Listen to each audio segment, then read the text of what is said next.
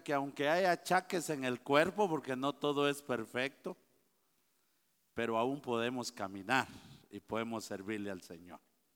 Y bien, hermanos, hoy vamos a predicar, vamos a enseñar. Esta, hemos estado llevando una serie de estudios en Romanos capítulo 12, versículos 1 y 2. Bueno, en dos versículos ya llevamos, ¿qué? Cuatro temas y creo que salen otros tres temas más de esos. La palabra de Dios es profunda y nos enseña, hermanos. Y, hoy vamos a ver un tema más acerca de, este, de esta serie de estudios bíblicos que le hemos titulado El creyente y su conducta diaria. ¿Sí? El creyente y su conducta diaria. Y hoy vamos a ver una mente transformada del pecado. ¿Sí? Romanos capítulo 12, versículo 2, dice, no os conforméis a este siglo, sino transformados por medio de la renovación de vuestro entendimiento para que comprobéis cuál sea la buena voluntad de Dios, agradable y perfecta. Em, la Biblia nos, nos exhorta que transformemos nuestra manera de pensar, la renovación de nuestra mente. ¿sí? Eh, la pregunta es ¿por qué? Hermanos, usted y yo venimos viciados del pecado. ¿Sí? Alguien dice, yo ya no quiero tomar. Le gusta, como dijo uno, le gusta el venado, dijo, ¿verdad? le gusta el licor, no ah, y dice, no, yo ya no voy a tomar. Y por su cuenta propia decide no hacerlo. Resulta que el primer fin de semana hasta se le seca la boca, hermanos, ¿verdad? Y cuando mira a alguien que se echa un su trago, se le hace agua la saliva, ¿verdad? Porque él dice, yo ya no quiero tomar. ¿Por qué sucede eso? Le cuesta. Porque él está viciado del licor. Igual aquel que quiere dejar de fumar, dice, yo ya no voy a fumar, va, ya no voy a fumar. pero hasta el olor del cigarro le llega, ¿verdad? Le tiemblan los dos dedos, así les hace, ¿verdad? Tiene, tiene Parkinson en dos dedos, ¿verdad? Porque él, él tiene vicio del cigarro. Entonces, a él le va a costar. Cuando venimos a Cristo, venimos viciados del pecado, ¿sí? Mentirosos, fanfarrones, egoístas, abusivos, ¿verdad? Viene uno del pecado, ¿verdad? Y, algunos todavía son mentirosos, como les ha costado, ¿verdad? Algunos todavía son fanfarrones, ¿verdad? se enorgullece. Entonces, venimos viciados del pecado. Y entonces la Biblia dice, transformados por medio de la renovación de vuestro entendimiento. Transformarse por medio de renovar mi manera de pensar. La Biblia nos exhorta. Entonces, una mente transformada del pecado, eso es lo que la Biblia exhorta. Esta mente pecaminosa debe cambiar. El creyente debe ser transformado. Esta es la palabra griega, no sé si está, si está, metamorfoste, ¿sí? Ahí está. Ahí está, ¿ok? ¿Sí? E, esta es una palabra, la raíz griega es la palabra morfe y el significado es eh, el ser real del hombre. Ese es el ser real del hombre es la naturaleza y esencia misma, la parte inseparable, la forma inmutable del hombre. ¿Verdad? Entonces, el hombre, recuérdese usted que nació en pecado. O sea, nosotros ya ya nacimos pecadores. El niño, el niño tiene el pecado desde que nace. Miren pues, un niño, un año, año y meses, ahí anda el patojito tratando de caminar y bota un vaso de vidrio y lo quiebra. llega la mamá y le dice, tú lo votaste. Y el niño va a decir, ¿quién díganme al, año, ¿quién, ¿quién, le puede enseñar a mentir a, un niño? Pero él ya lo trae, porque nosotros nacimos en pecado. ¿eh? O sea que es la naturaleza misma del ser humano. La esencia del ser humano es pecar. Porque él nació así. ¿Verdad? Es como que la naturaleza eh, mía diga, ay, el, el, pastor, ¿por qué tendré el pelo parado ahora? O sea, usted no me ha visto colocho a mí, porque yo nací pelo parado. ¿Va? Es pretender ver a un colocho que cuando toda la vida ha sido pelo parado. La naturaleza de él es así y el ser humano nace así. Es algo que en la naturaleza del ser humano debería ser inmutable, es decir, no cambiar. Pero, aquí es donde vamos, el hombre sin Cristo, solo para darle un ejemplo, el hombre sin Cristo con traje formal se ve diferente que con ropa de trabajo, ¿sí? Usted mira un hermano aquí bien entacuchado, así, puchica. ¡Hala! ¡Qué guapo! Vaya a verlo cortando café, ¿cómo se ve? ¿Ah?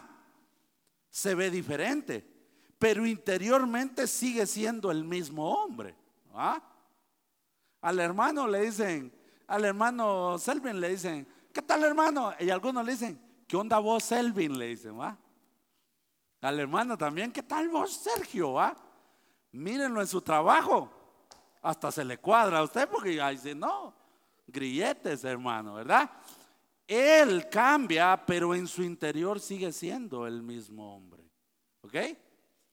El hombre sin Cristo, entrado en años, en su interior sigue siendo el mismo hombre. Por eso a veces a uno se le salen ya viejo payasadas. ¿Sabe por qué? Porque realmente uno sigue siendo el mismo. ¿Verdad? Lo que pasa es que se le van cayendo los cachetes a uno, se va engordando, se va arrugando todo. Pero, pero si no, uno realmente, uno sigue siendo el mismo, ¿ok? De la juventud. Ahora, lo que la Biblia dice es claramente evidente. El creyente debe sufrir un cambio radical en su interior para escapar del mundo y su condenación. El creyente sí debe sufrir, no sufre un cambio radical en su interior. Si el creyente no sufre ese cambio radical en su interior, está presto a ser condenado. Esto es importante. El creyente debe ser transformado y cambiado desde su interior por el Espíritu Santo. Así que es de entender esto Usted mira a alguien que recibió a Cristo y cada vez, cada vez es peor. Ahí hay una evidencia que uno dice, ¿y este qué le pasó, verdad? Antes decía palabras de doble sentido, ahora dice más malas palabras, ¿verdad? Antes de vez en cuando mentía, ahora es un gran mentiroso, ¿verdad? O sea, eh, entonces ¿Qué pasó? Porque el Espíritu Santo viene al ser humano para hacer cambios. Es imposible que alguien que tenga el Espíritu de Dios morando en él no cambie. Eso es imposible. Porque entonces dejaría en evidencia que el Espíritu Santo no tiene el poder de cambiar. su verdadero yo, su naturaleza misma, su esencia, su personalidad debe ser transformada. Debe serlo. El creyente, escucha esto, el creyente debe permitir esta transformación. No debe poner resistencia. Muchas veces, hermanos, nos toca corregir a alguien y decirle, hermano, fíjese que esto que está haciendo está mal. Fíjese, es que él me lleva mal. Ese no ha cambiado, hermano. Usted le dice, no hermano, y le brincan de este tamaño. Y usted dice, ¿y este hermano qué? ¿Saben? Preocupante, yo llevo cuatro años discipulando, así como hoy jueves, cuatro años dando estudios acá. Pero hay registros acá, en este lugar, y los que ya llevan tiempo acá lo saben, que habían momentos que al arreglar las cosas algunos se remangaban las mangas y decían, bueno, vamos a arreglarla pues. Cristianos, se supone. Díganme ustedes, y vamos a lo primero, ¿cómo puede ser transformado un hombre del pecado en su interior? ¿Eh? La Biblia lo declara en la forma más simple en que esto se puede expresar, por medio de la renovación de vuestro entendimiento. Eso dice la Biblia, por medio de la renovación de vuestro entendimiento. La mente del creyente debe ser renovada. La palabra renovada es la palabra griega anakainosis. ahí está. Me gusta multimedia, está atenta. Lo que quiere decir es ser hecha de nuevo, ajustada, cambiada, revertida, regenerada. Eso significa renovarse de tal manera que si yo tengo al Espíritu Santo morando en mi vida y yo puedo decir que yo fui renovado por el Señor, estoy diciendo que yo fui hecho nuevo que yo fui ajustado, que fui cambiado, fui revertido y fui o fui regenerado. ¿Sí? Así como lo oye. Cuando un carro le truena mucho el tren delantero, le cambian los bushings, ¿sí? Le cambian toda esa parte del tren delantero y después lo, le hacen y ya no suena. Fue ajustado. ¿Verdad? La mente del hombre ha sido afectada por el pecado, hermanos. Por lo tanto, necesita urgentemente ser renovada. La mente del hombre está lejos de ser perfecta, es básicamente inmunda sin Dios. ¿Estamos ahí? Y todos nosotros venimos de ahí, de una vida de pecado, viciados al pecado somos dados a pecar. Hermano, ¿y por qué vino tarde? Es que eh, eh, es que recibí visita y nada. O sea, es fácil porque venimos viciados al pecado, ¿sí? Sin Dios la mente del ser humano es básicamente inmunda, así de sencillo. Es decir, que está centrada en este mundo. Es egocentrista, interesada en sí misma. La persona gira alrededor de él, ¿sí? Cuando uno empieza en Cristo, es normal pensar solo en uno. Difícilmente alguien que acaba de recibir a Cristo se levanta y cae de rodillas y dice, ala, yo estoy pensando en todos mis hermanos. ¿Cómo estará el hermano fulano tal? ¿Cómo estará? No, se baja y dice, Señor, gracias porque yo estoy vivo. Gracias, Señor, por mi trabajo. Gracias por mi familia y gracias por mis alimentos. Y hoy voy a salir, Señor, y te pido que tú me ayudes, que tú me bendigas, que tú me protejas, que tú me guíes para hacer tu voluntad. ¿Se da cuenta? ¿En dónde giró esa oración? Tengo en mí mismo. Porque yo vengo viciado del mundo. Cuando el vicio del pecado se va quitando, usted ora y después dice, Señor, permíteme ser de bendición para otros, que yo pueda ayudar a alguien más, que pueda bendecir. Dame sabiduría por si hoy me piden un consejo. ¿Se da cuenta? Él está pidiendo por los demás. Pero la mente pecaminosa es egocentrista. ¿Sí? Está interesada en sí misma, centrada en la carne, centrada en esta vida. Adivine cuál es la preocupación de nosotros. Esta vida. Esta vida. Nos desvivimos, nos desvelamos, nos enojamos, nos preocupamos, nos amargamos, nos afanamos por esta vida. Así es sencillo, así es la mente. La corrupción de la mente humana ha sido trágicamente corrompida por el pecado del hombre, sencillamente. Digamos que, que usted tiene una necesidad y le urgen dos mil quetzales y no los tiene, no tiene nada. ¿Qué pasaría si alguien le dijera, mira César, no te preocupes, yo ya oí que Sergio te los va a regalar. Y dice que a mediodía viene, no te preocupes. ¿Cómo está el corazón de él? Ahorita ya le bajó el tucu, ¿ah? Ay, está ansioso, pero, ay Señor, gracias. Pero él está tranquilo porque ya le dijeron que su problema se terminó. Ahora yo les digo, como nuestra mente está acá, es, estamos eh, eh, corrompidos por el pecado del hombre y pensando en esta vida, por eso es que nos afanamos.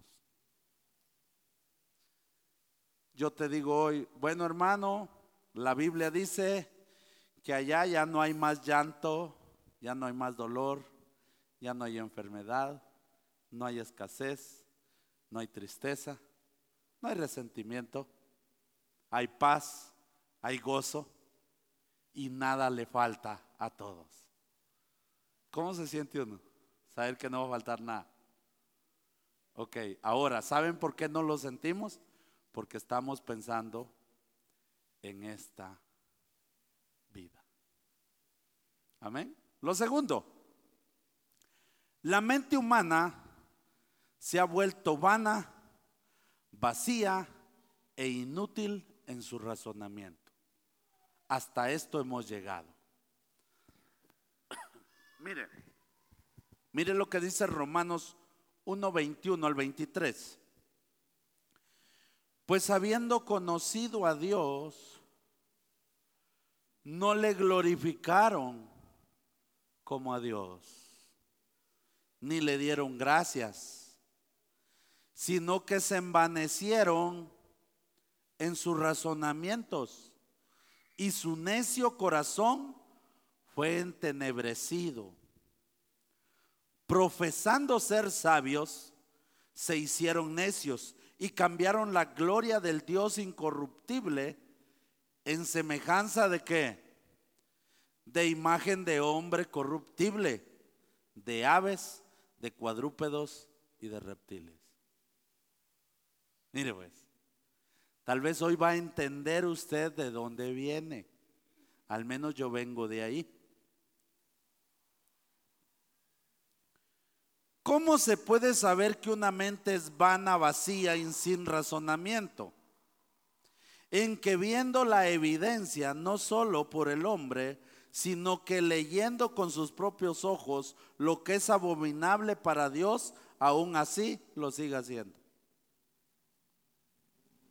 Dice que a tal punto la mente llegó a ser tan vacía, llegó a ser tan vana e inútil por su manera de pensar, verá usted por qué necesitamos renovación de la mente, que llegamos a glorificar a Dios como Él no lo merece.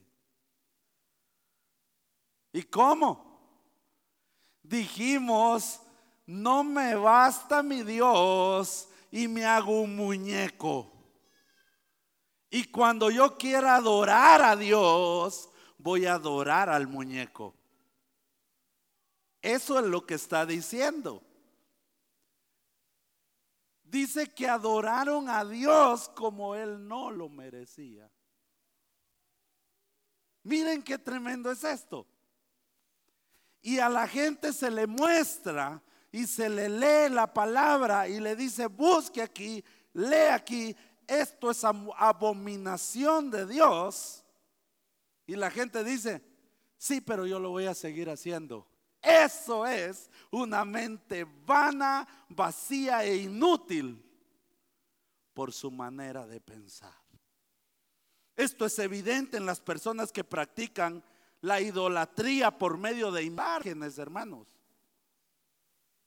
La Biblia habla y lo dice así claro. Tienen creencias, perdónenme, absurdas de Dios. ¿Y saben qué es lo peor? Tener creencias absurdas de Dios teniendo la Biblia. Teniendo la Biblia. La Biblia declara que cuando hacen esto, no le glorifican como Dios. No le glorifican como Dios. Y es porque se envanecieron, dice la Biblia. Es decir, que aunque saben en su interior quién es Dios, le adoran con cuestiones tontas y absurdas. Díganme si alguien dice que no sabe que Dios existe. Pregúntele a cualquiera allá afuera. ¿Vos crees en Dios? Claro, le dice y hasta se persina. Claro que creo en Dios.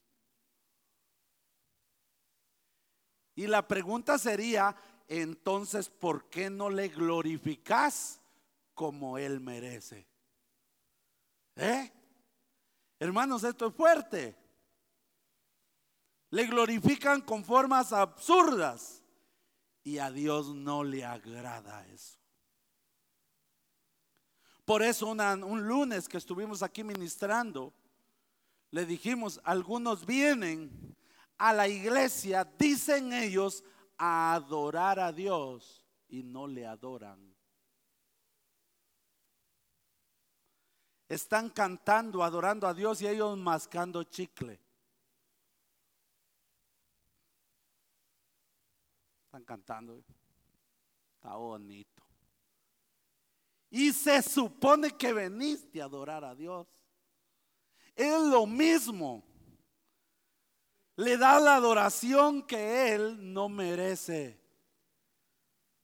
Cuando tú adoras, debes de hacerlo. ¿Será que se puede adorar sin el entendimiento? Allá afuera lo hacen, pero en la iglesia acá no debería de pasar. En la iglesia acá entiendo que cuando canto, no le canto a un hombre, le canto a Dios. Cuando levanto mis manos y le digo, aquí está mi vida, no se lo estoy diciendo a un hombre, se lo estoy diciendo a quién? A Dios. Cuando me postro de rodillas, yo no estoy postrado delante de ningún hombre, estoy postrado delante de la presencia de Dios y alguien viene acá, dícese que adorar y no le adora. Porque, perdóneme hermano, pero lo voy a decir porque no hay otra manera. Porque tienen una mente vana, vacía e inútil delante de Dios. Y a Dios no le agrada eso. Es lo mismo que la idolatría. Así que aún en la iglesia cristiana, aún aquellos que entre comillas, lo digo así claramente, entre comillas, se dicen llamar evangélicos, no lo son, deja mucho que desear, son idólatras. Porque le dan una adoración a Dios que Él no merece.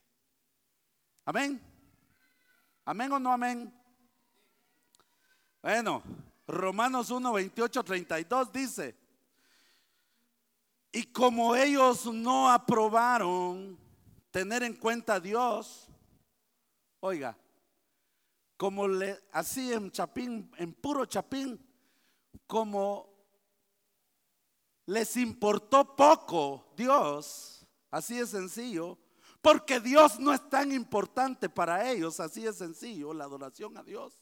Dios los entregó a una mente reprobada para hacer cosas que no convienen, estando atestados de toda injusticia, fornicación, perversidad, avaricia, maldad, lleno de envidia, homicidios, contiendas, engaños y malignidades, murmuradores, detractores, aborrecedores de Dios, injuriosos, soberbios, altivos, inventores de males, desobedientes a los padres, necios, desleales, sin afecto natural, implacables, sin misericordia, quienes, oigan, no solo lo hacen, escuchen, quienes habiendo entendido el juicio de Dios, o sea que saben que eso es malo y que hay consecuencias por lo malo, habiendo entendido el juicio de Dios, que los que practican tales cosas son dignos de muerte, no solo las hacen, sino que también se complacen con los que la practican. De casualidad ha visto un cristiano necio, murmurador, detractor, desobediente, desleal, murmurador, que le gusta pelear, contienda, peleonero, engañoso, avaro. Hermanos, esto no es solo allá afuera. La mente del cristiano necesita ser renovada. ¿A quién fue escrita la carta? A los romanos. No fue a la iglesia, pues. Es a nosotros. Es a nosotros que nos habla Dios. Es a nosotros que nos dice, no me gusta cómo me adoras. Me adoras como un portólatra. Y eso tiene que ver en el comportamiento diario del creyente. Y dice que no solo saben, ellos saben que está mal, pero aún sabiendo que eso tiene consecuencia, que está mal y que el juicio de Dios viene y que es digno de muerte, dice que lo hacen y, se, y se juntan y se gozan con los que lo practican también. Miren, esto es tremendo, hermanos. Cuando alguien sabiendo quién es Dios, le da una honra que es abominable a él, esta clase de pensamiento es reprobado delante de Dios, hermano. Es decir, que esta mentalidad Dios la desaprueba y la detesta, porque Dios ha dado al hombre sabiduría e inteligencia para comprender y elegir entre lo bueno y lo malo, para poder entender lo que es de Dios y lo que no es de Dios porque lo que no es de Dios, ¿de quién es? Del diablo. Aún dentro de la iglesia, hermano, hay muchos que honran al diablo más que a Dios. Y una mente reprobada por Dios prácticamente es una mentalidad completamente desviada de la voluntad de Dios. Una persona con esta mentalidad no puede hacer la voluntad de Dios. Es más, es evidente delante del pueblo, delante de todos los cristianos, que Él no hace la voluntad de Dios. Esto es tremendo. Es decir, alguien extraviado completamente de la verdad. Alguien que va en ese camino está a punto de extraviarse. Alguien extraviado completamente de la verdad, hermanos, practica todo lo que Dios aborrece. Y todo lo que Dios aborrece tiene lo uno o lo otro el mismo pago. Es que yo voy al culto, hermano. Yo voy a la iglesia. Pero sigo siendo vanidoso, envidioso, peleonero, mentiroso, de todo. ¿Cuál es la diferencia? Porque va a la iglesia no va a tener un pago. Peor aún porque fuiste puesto para luz de las personas, no para piedra de tropiezo. Entonces,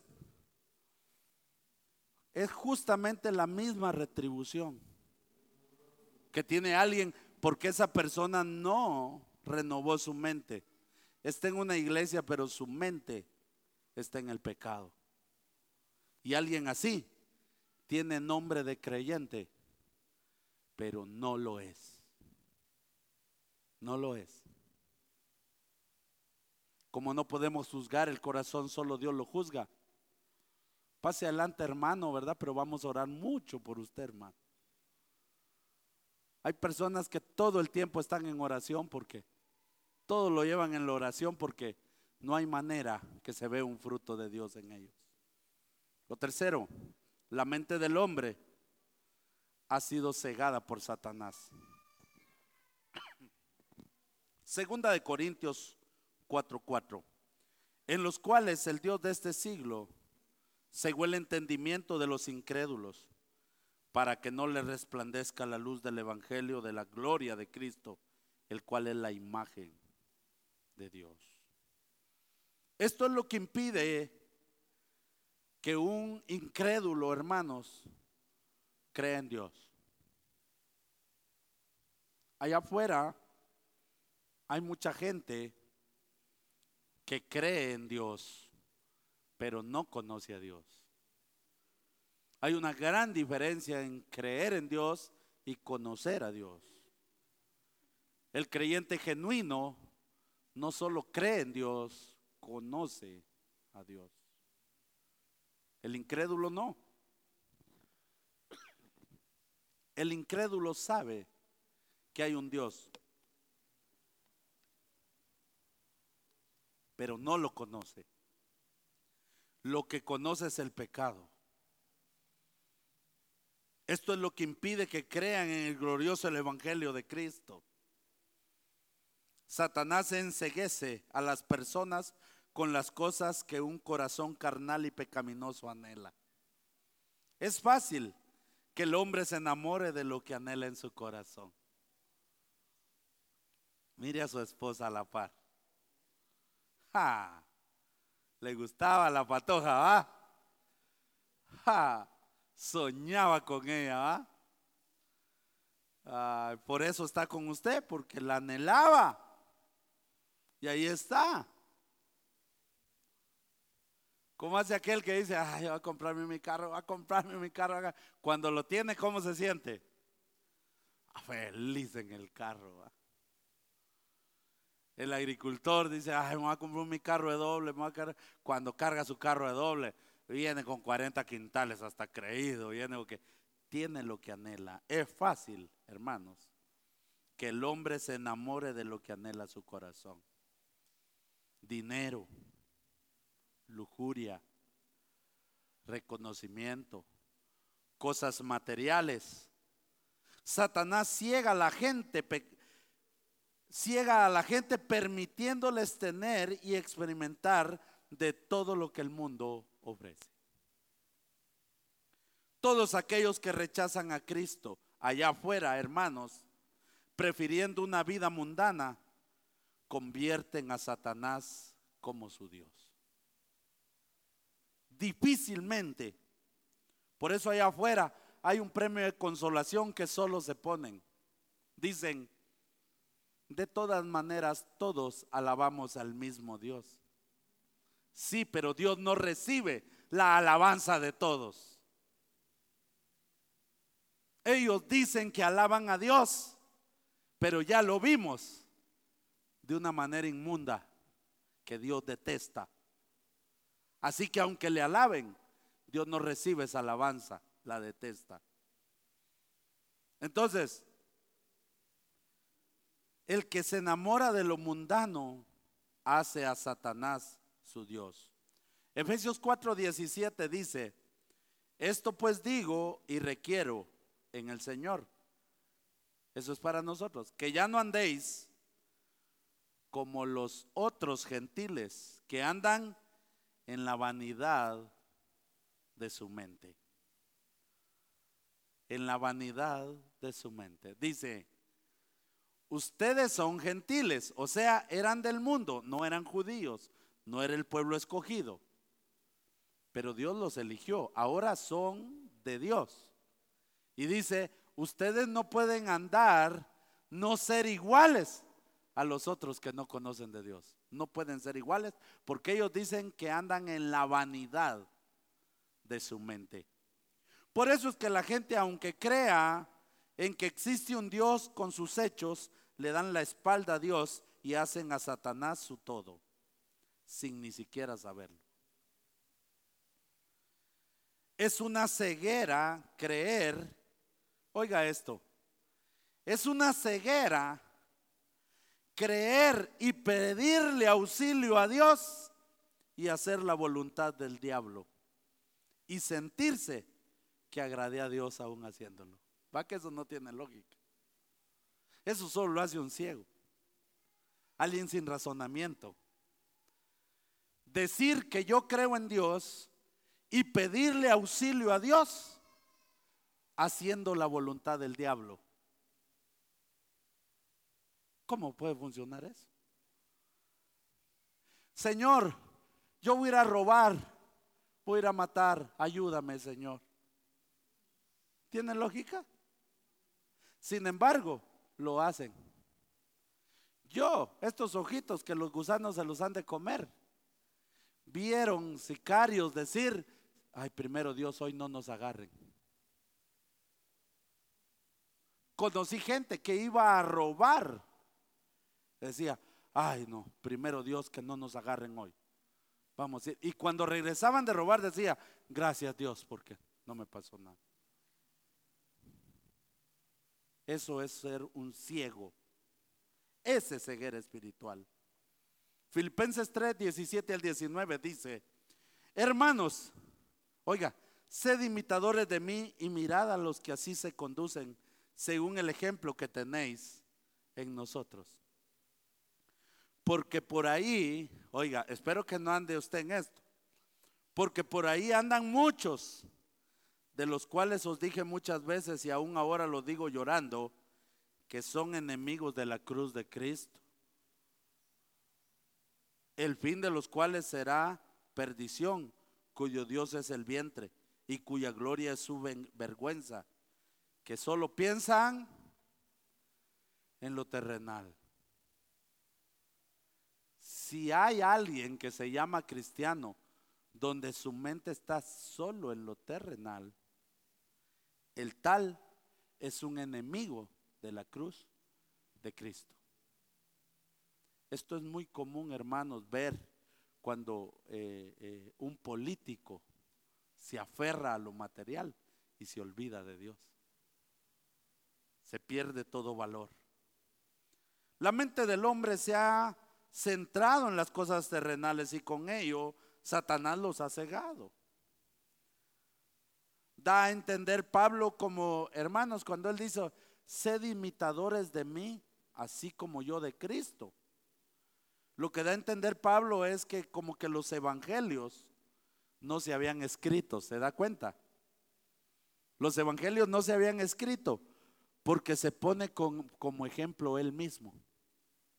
Si los evangelios se hubieran escrito antes de esa carta, Pablo hubiera dicho, lean los evangelios e imiten a Cristo.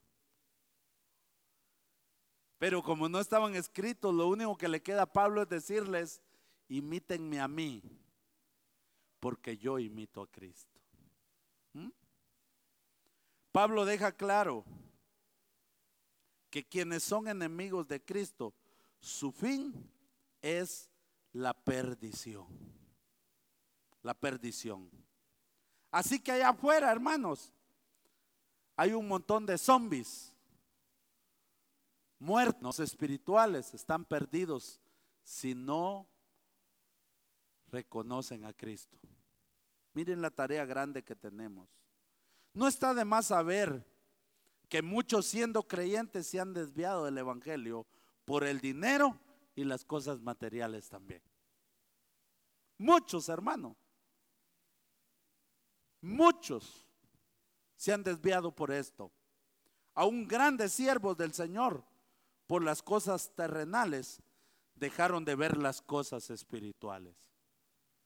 Cuando alguien empieza a tener gracia y le regalan y le regalan y de repente quiere esto y quiere el otro, se olvidó de lo espiritual. Esto es peligroso. Nosotros, como Pablo, hermanos, debemos ser ejemplo para todos ustedes. Nosotros los pastores, los líderes, debemos ser ejemplo para la congregación.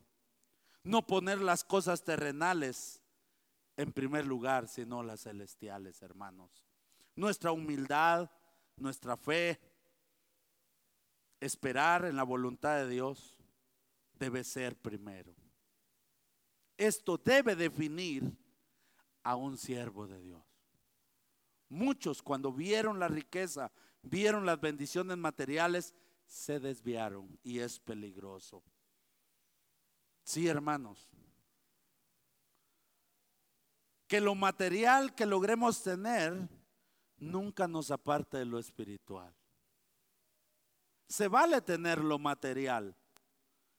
Si viene de Dios en el tiempo de Dios y es la voluntad de Dios, se vale tener lo material. Claro que se vale. Pero sin dejar de ver lo espiritual y la voluntad de Dios para nuestras vidas. Porque el día que lo material, lo terrenal tenga más valor, ese día aún el predicador más prominente será cegado por Satanás y no podrá ver la voluntad de Dios. Amén.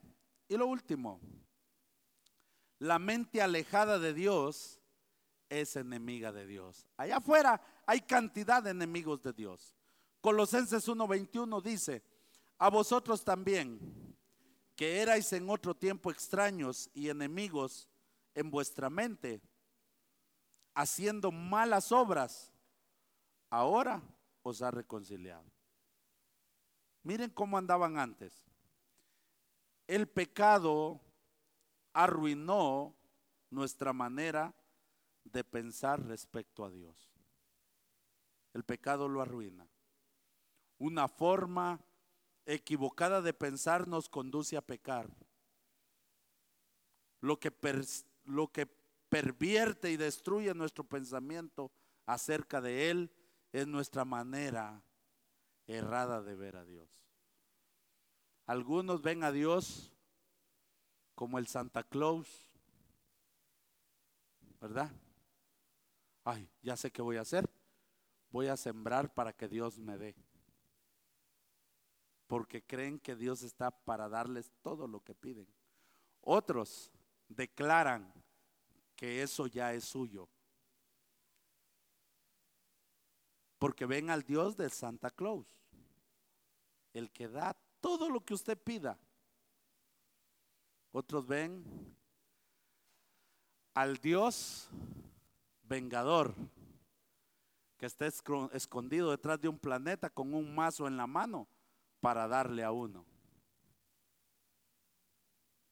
Pero otros ven al Dios de la gracia, al Dios celestial, al Dios que prepara un lugar para nosotros. Que no importa nuestra circunstancia, Él sigue siendo bueno. Que no importa nuestra condición, Él nos sigue amando. Que no importa lo que vivamos acá, un día nada nos faltará delante de Él. Amén. Debido a que éramos extraños de Dios, hermanos, desconocíamos su manera de pensar y éramos enemigos de Dios en nuestra mente. Cuando no estábamos en armonía con Dios, nuestra condición natural era de hostilidad hacia las normas de Dios. Hermano, les voy a hacer una pregunta cauciosa. ¿Será que Dios llega tarde? No. ¿Será que llega muy temprano? No. Él llega justamente a tiempo. ¿Será que el cristiano llega tarde? ¿O será que llega muy temprano? ¿Será que llega justo a tiempo?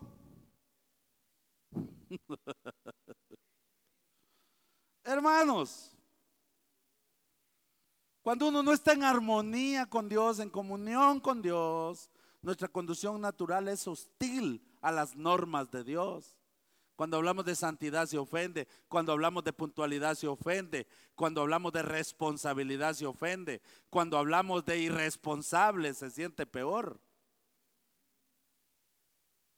La Biblia dice que los enemigos de Dios son vistos por Él como extraños. Oiga esto, lo que da a entender es que Dios lo desconoce por la razón de que Él conoce a sus hijos. Miren, se la voy a barajear bien, dijo. Él desconoce a los pecadores, los ve como extraños. O sea, Él ve a unos como extraños porque Él conoce a sus hijos. Es decir, Dios conoce que sus hijos son justos, son santos, son buenos, son sinceros y amorosos. Por lo tanto, desconoce a los que caminan lejos de Él porque son todo lo contrario a sus hijos. Mire qué interesante eso.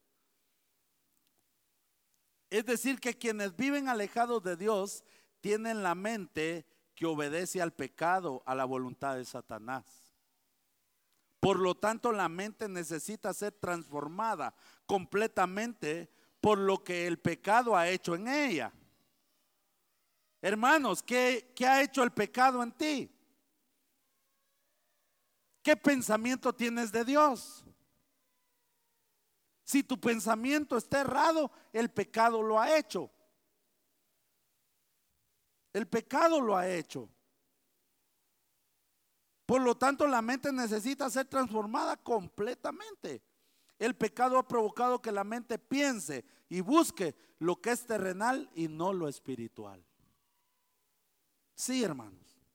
Todos nosotros debemos caminar sabiendo que nuestro interior, hermano, necesita un cambio radical. Esta noche te tengo que decir algo. Mi hermano, tú que las cosas de Dios las tienes en poco, necesitas un cambio radical. Y el Espíritu Santo ha golpeado tu puerta y te ha dicho que estás mal, pero tú pones resistencia. Debes permitir que el Espíritu Santo haga el cambio que tiene que hacer que si somos radicales en cuanto a los deseos de este mundo, vamos a poder caminar y hacer la voluntad de Dios. Amén. Termino. Termino con este pasaje. Segunda de Corintios 4, 18. No mirando nosotros las cosas que se ven, sino las que no se ven. Pues las cosas que se ven son temporales, pero las que no se ven son eternas. ¿Qué está diciendo? Que no miremos las cosas terrenales y temporales, debemos de ver lo eterno. Debemos esforzarnos en lo que es eterno, en lo que es espiritual. Una mente transformada, hermanos, del pecado caminará en pos de lo espiritual. Verá lo que es del espíritu. Por eso es que muchos no pueden ver al espiritual. Y cuando ven al espiritual, les cae mal. ¿Saben por qué? Porque es todo lo contrario a ellos. Él llega y dice, mira, fulano llega temprano a la iglesia. ¿Saben qué dice el carnal? El terrenal. Ese porque no tiene nada que hacer. ¿Quién está mal? ¿El que llega temprano a la iglesia? ¿O el que llega tarde? ¿O que no va? la mira que él no se falta ni un, no se falla ni un culto por gusto. ¿Para qué estar todos los días en la iglesia si yo tengo mi comunión con Dios? ¿Estará bien? Ese está re mal. Él no puede ver lo espiritual ni distingue al que es espiritual. Igual critican a los siervos que son espirituales. Porque el espiritual debe andar con el pantalón roto y los zapatos despegados y a pie todo el tiempo. Ese es espiritual, ese es humilde. Error. Dios también bendice al que hace su voluntad. Y Dios prospera aquel que no ama el dinero. El que no se enamora del dinero. El que no quita a Dios de su corazón. Dios le puede dar. Pero por supuesto el carnal no lo puede ver. porque él es carnal. Su mente está lejos de lo que es la voluntad de Dios. Hermanos, el que el renovar nuestra mente en Dios nos llevará a cumplir la voluntad de Dios y a buscar nuestra recompensa en el cielo. Un día ahí, hermanos, en la eternidad y no en la tierra. Cuando sea recompensado alguien acá en la tierra, solo será un hombre más agradecido, más dadivoso, más amoroso, más colaborador por lo que Dios ha hecho en él. Pero comprenderá que eso es terrenal. Te dan un carro último modelo, una camionetona. Gracias Señor. Pero te toca ir al Chau, a San Rafael Sumatán a predicar. No importa, vamos. Esto es terrenal. Esto se va a quedar. Importa predicar. Importa lo eterno. Importa lo espiritual. Me dijo un hermano, fuimos a ver una obra, me dice, no se baje porque se va a ensuciar los zapatos. ¿Y qué? Tanta paca que hay para buscar un par de zapatos. ¿Entiende? ¿Cuál es el problema de llenárselo los zapatos? Ah, mi predicadora. Hermanos, renueva tu mente, transfórmate. Quita ya lo terrenal y deja lo espiritual. Sí. Eso vale más. Amén. Démosle un aplauso al Señor. Póngase de pie.